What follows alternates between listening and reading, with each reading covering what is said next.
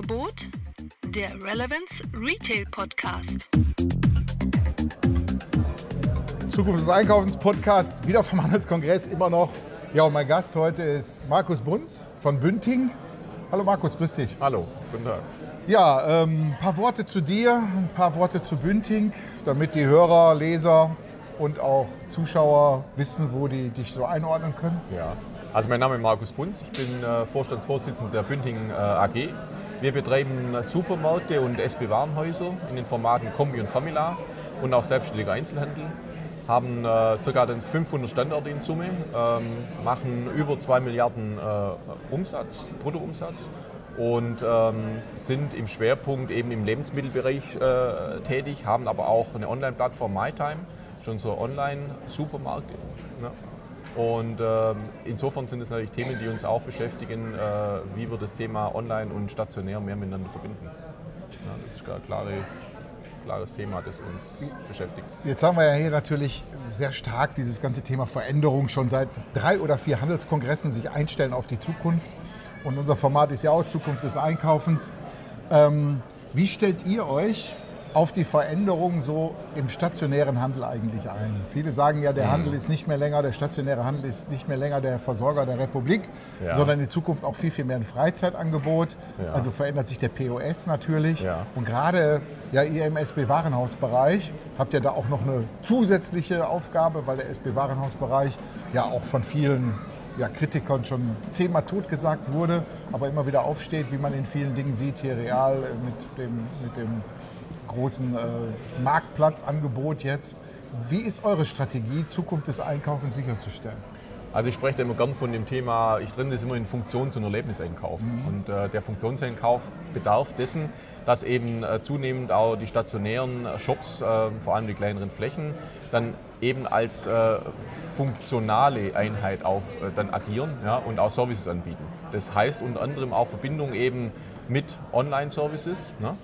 Und äh, die Großfläche zunehmend dann aber auch die Rolle übernehmen muss, dass eben auch der Erlebniseinkauf stattfinden kann. Ja, dass man sich wieder auf, auf äh, gewisse Sortimente, ähm, ob das jetzt Wein, ob das jetzt Käse, äh, solche Dinge sind, wo der Kunde sich dann wieder mit den, äh, mit den Sortimenten beschäftigen kann und etwas entschleunigt. Ne? Das heißt, seine Funktion, sein, sein Must-Have, das muss er, äh, den Rücken muss er frei haben und dann kann er sich wieder auf Dinge konzentrieren und wird auch abgeholt und hat auch die Muße, sich dann wieder mit anderen Sortimenten zu beschäftigen.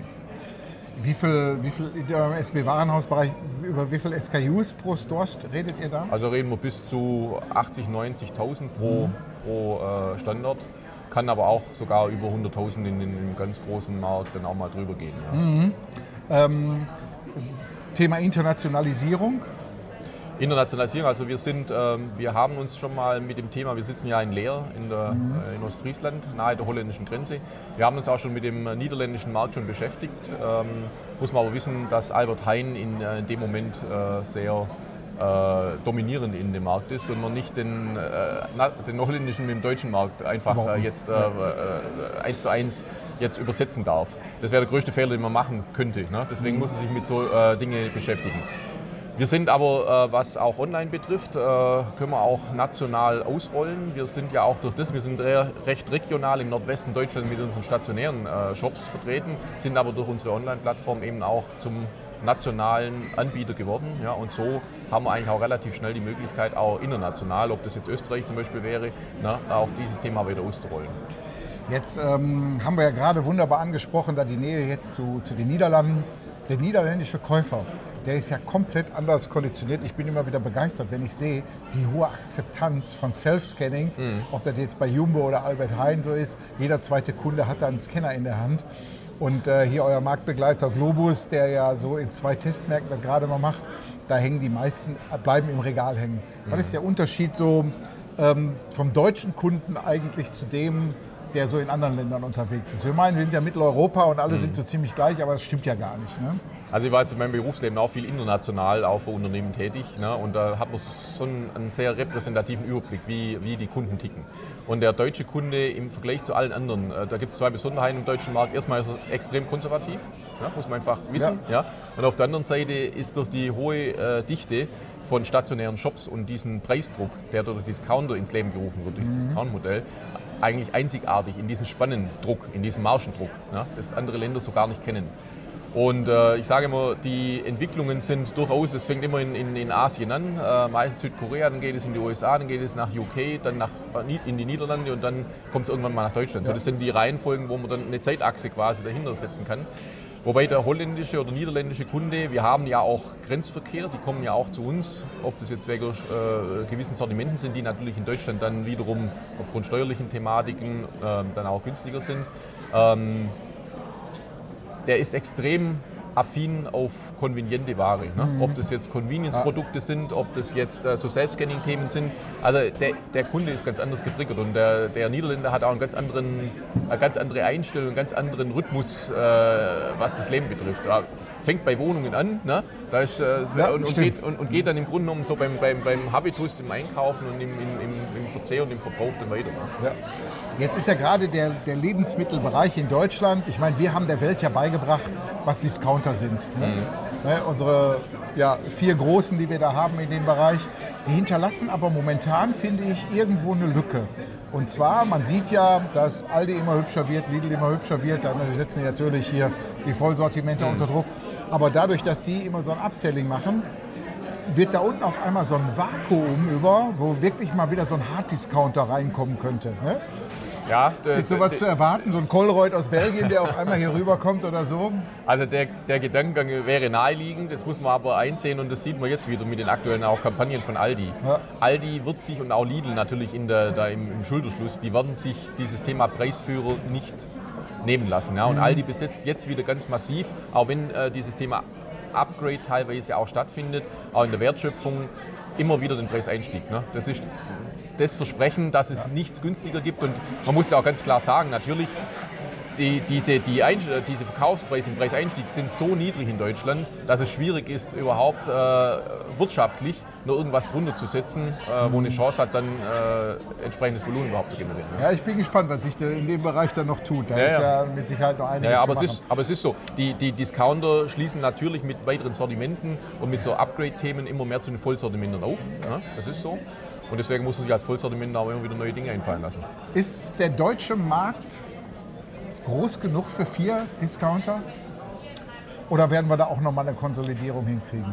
Also im Moment kann man ja sagen, es gibt ja dann vielleicht auch noch einen fünften, der regional, wenn Sie jetzt mhm. Naumann noch dazu ja, nehmen würden. Ja, der ist aber nicht äh, jetzt so präsent national, aber mit äh, äh, äh Penny Netto, äh, Lidl und Aldi sind wir, sind wir, ist der deutsche Markt sehr gut bestückt. Ne? Ähm, dauerhaft glaube ich schon, dass es da auch nochmal äh, zu einer Marktbereinigung kommen wird unter, unter, Druck. Oder sich eine Schiene von denjenigen äh, in, ander, in ein anderes Segment bewegen wird, mehr Richtung Vollsortiment und dann vielleicht das reine Discount-Thema dann auch irgendwann vielleicht äh, verlassen wird, weil es in der Wertschöpfung sonst nicht durchhalten. Ne? Also ich, äh, vier sind sicherlich in der Dimension für den deutschen Markt zu viel. Zu viel. Ja. Äh, wir sind ja hier auf dem Kongress und hier sind ja auch viele Lösungsanbieter. Und ich komme jetzt mal so zu dem Thema äh, digitale Technologien am POS. Da haben wir ja in unserer Vergangenheit alles Mögliche schon erlebt. Ne? Also diese Sprüche, hängen den Bildschirm auf, verkaufst 20 Prozent mehr oder äh, knall den Beacon unter die Decke ja, und die Kunden werden dich zurennen. Ne? Ähm, so diese Unterscheidung zwischen Hype und Trend. Man muss ja immer ein bisschen experimentieren, aber man darf auch nicht auf jeden so aufspringen. Das ist meine Erfahrung aus vielen Jahren Innovation im Handel. Wie geht ihr mit dem Thema um? Wenn ihr irgendwo in solche Richtungen unterwegs seid, habt ihr ein Team, die an solchen Dingen arbeiten, die explizit so sich um Innovation und neue Trends mhm. kümmern? Mhm. Oder wie macht ihr das? Also wir haben uns das so aufgestellt, dass wir uns mit, so mit Innovationen beschäftigen und es ist auch wichtig, dass ein Unternehmen immer wieder neue Felder ausprobiert. Denn wenn dann plötzlich solche, was vielleicht erstmal so als Hype Ne? Manche, manche Dinge verschwinden wieder, aber manche manifestieren sich auch. Und wenn man dann erst auf Dinge aufspringt und man sich dann erst damit beschäftigt, dann ist man zu langsam. Mhm. Also heutzutage ist im Handel Geschwindigkeit alles. Und deswegen muss man eigentlich ähm, recht früh antizipieren, welche Themen überhaupt eine Chance haben ja, und auch Expertise äh, dann sich da aneignen, ja, um ja. das beurteilen zu können. Wie wirtschaftlich kann man dann auch etwas betreiben. Ne? Arbeitet ihr, und jetzt sind wir bei dem, immer noch beim Technologiethema, ich bin so bei dem Thema Big Data und so, Kundenkarten, Loyalty, Predictive Analysis aus den Daten, die man da rauszieht? Ja, ja. Also wir natürlich über Bonanalysen, natürlich auch über unseren Online-Shop äh, ist es natürlich besonders äh, einfach, äh, sich da natürlich die Warenkorbe und auch die Struktur der Kunden dahinter anzuschauen. Ähm, wir sind auch stationär ähm, an dem Punkt, dass wir sagen, das hängt von unseren, äh, wir haben viele Integrationen, wir haben drei Unternehmen dazu, dazu gekauft ja, und sind gerade dabei, jetzt eine neue Kassensoftware auszurollen, wo man dann eben auch Loyalitätsprogramme, ja, Loyalty Card oder Kundenkarten dann auch einführen kann. Im Moment ist es schwierig zu handeln, mhm. brauchen wir aber. Das heißt, wir behelfen uns mit äh, Warenkorbanalysen im Moment, um einfach jetzt zu sehen, wie sind die Strukturen und Verhaltensweisen des Kunden ja, und auch Abhängigkeit, Affinitäten zu, in Sortimenten. Ähm, aber das ist ein Thema, wo wir uns natürlich mit dem einzelnen Kunden, und das wird auch die Zukunft sein, das Zeitalter, das, das äh, heute ist, das ist auch so ein Phänomen in Deutschland. Ähm, ohne den Handzettel. Kommen sie heute frequenztechnisch nicht aus. Ne? Das ist aber ein Phänomen von Deutschland. Das ja. gibt es im Ausland so auch Kennt überhaupt keiner. nirgendwo. Ja, genau. So, und sobald sie das wegnehmen, geht automatisch die Frequenz runter. Jetzt ist es aber so, dass die nächste Generation ganz anders konsumieren wird. Die kennen keinen Handzettel mehr, die schauen sich das nicht mehr an. So, das heißt, dass die Unternehmen oder wir als Unternehmen müssen uns heute schon darauf einstellen und jetzt schauen, wie wir neue Medien einsetzen, um auch die Kunden der Zukunft natürlich zu erreichen. Und das bedeutet dann aber individuelle Angebote, weil diese, diese Streu, diese Streuverluste, wie das, wie das Hand, mhm. äh, der Handzettel im Grunde mit sich bringt, mhm. das kann und sollte man sich in Zukunft auch gar nicht mehr erlauben, ist auch gar nicht notwendig mit der neuen Technologie, weil ich ja individuell dem Kunden dann quasi sein Angebot zurechtschneiden kann. Das ist ein großes Thema. Ich meine, viele sagen ja auch, die Handzettel haben wir auch um, als WKZ-Generator natürlich auch irgendwo. Jetzt äh, gerade die, die, die, Diskussion mit der Industrie, die ja jetzt hingeht und so Schweinereien macht und ganz viele Produkte auf einmal bei den Discountern, diese Beispiele Coca-Cola, Red Bull und so, die kennen wir ja alle. Ähm, wie sehen Sie diese Tendenz auf einmal, dass da wirklich ja, Märkte kaputt gemacht werden? Aus meiner Sicht ist das Geldverbrennung, was ja. da passiert. Wie sehen Sie diese ganze Entwicklung da gerade?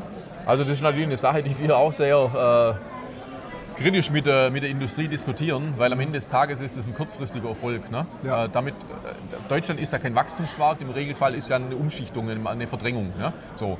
Und äh, jetzt kann vielleicht äh, hier nochmal jemand in der Schiene wachsen, das Ding ist aber endlich so. Und, was, und dann muss man überlegen, was passiert dann, weil es ist genau so, es ist eine Wertevernichtung am Ende des Tages ne? und die Wertschöpfung, die geht im Grunde genommen in den Keller und am Ende des Tages ist dann die Frage, wo bleibt dann da die Triebfeder. Also wir sehen es kritisch, wir äh, mhm. spiegeln es der Industrie als Vollsortiment immer wieder zurück, dass wir diesen Schritt äh, in den Discount zu gehen, weil dann, und das ist ja nicht nur das einzelne Produkt, sondern da gehen ja ganze Kategorien Die automatisch Kategorie mit. Weg, ne? ja?